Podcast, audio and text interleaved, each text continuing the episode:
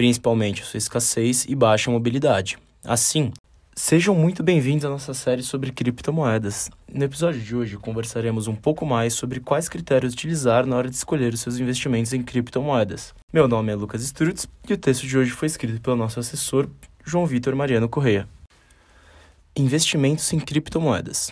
Antes de pensar em investir, é aconselhável que tomemos um tempo para refletir quais são os motivos do seu investimento, quais são seus objetivos e em que ponto você quer chegar com ele. Uma vez com os objetivos definidos, é importante conhecer as características e o comportamento de alguns ativos que nos auxiliem a alcançar metas estabelecidas. Grandes retornos. Quando pensamos em investimentos em criptomoedas, é comum associarmos a retornos astronômicos. Isso é fundamentado historicamente com o retrospecto das maiores moedas do mercado. O Bitcoin, por exemplo, teve sua primeira transação realizada com uma cotação de 5 centavos de dólar por Bitcoin no ano de 2010. De lá para cá, a moeda chegou a atingir a máxima de 63 mil dólares e atualmente, dia 1 de 6 de 2021, se encontra na faixa dos 35 mil. Com esse crescimento, o Bitcoin é considerado o ativo que mais se valorizou na última década. Correlação: Todo bom investidor preza por uma carteira bem diversificada. Neste ponto, as criptomoedas podem ter um papel importante na diversificação de portfólio, uma vez que apresentam baixa correlação histórica com os ativos tradicionais, podendo auxiliar na construção de uma boa carteira. Com essas características em mente, podemos começar a ter uma ideia do papel que as criptomoedas devem ter em nossos investimentos. Porém, outro ponto importante ao analisarmos um investimento é o preço do que estamos comprando. Queremos saber se estamos pagando caro ou barato por determinado ativo. Isso pode ser problemático em algumas criptomoedas, uma vez que não existe um consenso de como se medir o valor de determinadas moedas. Porém, analisaremos os cinco métodos mais utilizados. Mercado total disponível.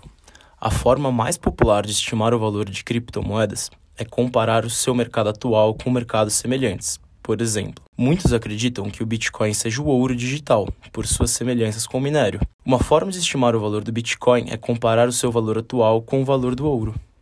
Equação de troca. Uma alternativa para estimar o valor das moedas é através da equação de troca, definida pela fórmula MV igual a PQ, onde M representa o valor de mercado da moeda, V a volatilidade em que a moeda gasta, P a medida do valor das transações executadas no período e Q é o número de transações executadas no período.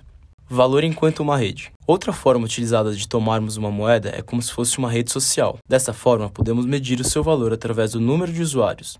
Essa forma é conhecida como lei de Metcalfe e diz que o valor de uma rede é o quadrado do número de usuários. Custo de produção.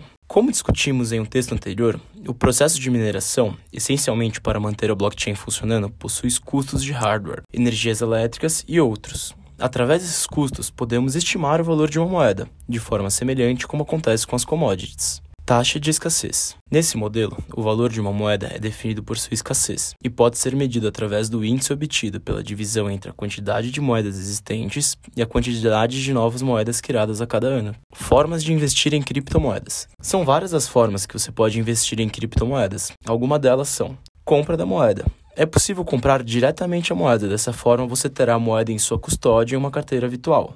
Fundos de investimento. Existem fundos que negociam criptomoedas. Desta forma, você estará exposto às criptomoedas pelas oscilações da cota do fundo.